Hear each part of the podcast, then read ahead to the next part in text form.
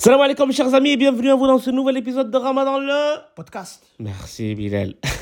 chers amis, une fois n'est pas coutume, aujourd'hui on va avoir une citation du prophète de l'islam. Quoique ça devient coutume ces derniers temps, mais il y en a tellement qui sont belles et intéressantes que cela serait vraiment dommage de s'en priver. La citation dit L'homme fort n'est pas l'homme fort en lutte, mais plutôt celui qui maîtrise sa colère.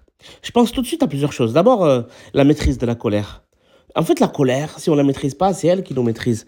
Très souvent, la colère peut nous mener à, des actes inconsidérés, peut nous amener, on en a parlé la dernière fois, à être subjectif, à ne pas être capable de prendre la bonne décision. Alors imaginez si en plus, vous avez la possibilité d'user de la force. L'usage de la force peut être nécessaire, parfois.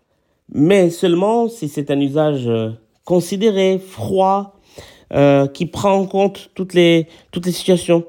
Imaginez un, un flic avec son flingue qui cède à la colère. Que se passe-t-il? Imaginez euh, un dirigeant d'une entreprise qui cède à la colère. Que se passe-t-il? Et je pense aussi à la manipulation. On peut vous manipuler par la colère. On peut vous mettre en colère pour vous faire faire quelque chose, pour prendre le contrôle de vous. Donc la maîtrise de la colère est une chose hyper importante. Moi, je sais que la colère m'a fait beaucoup de tort.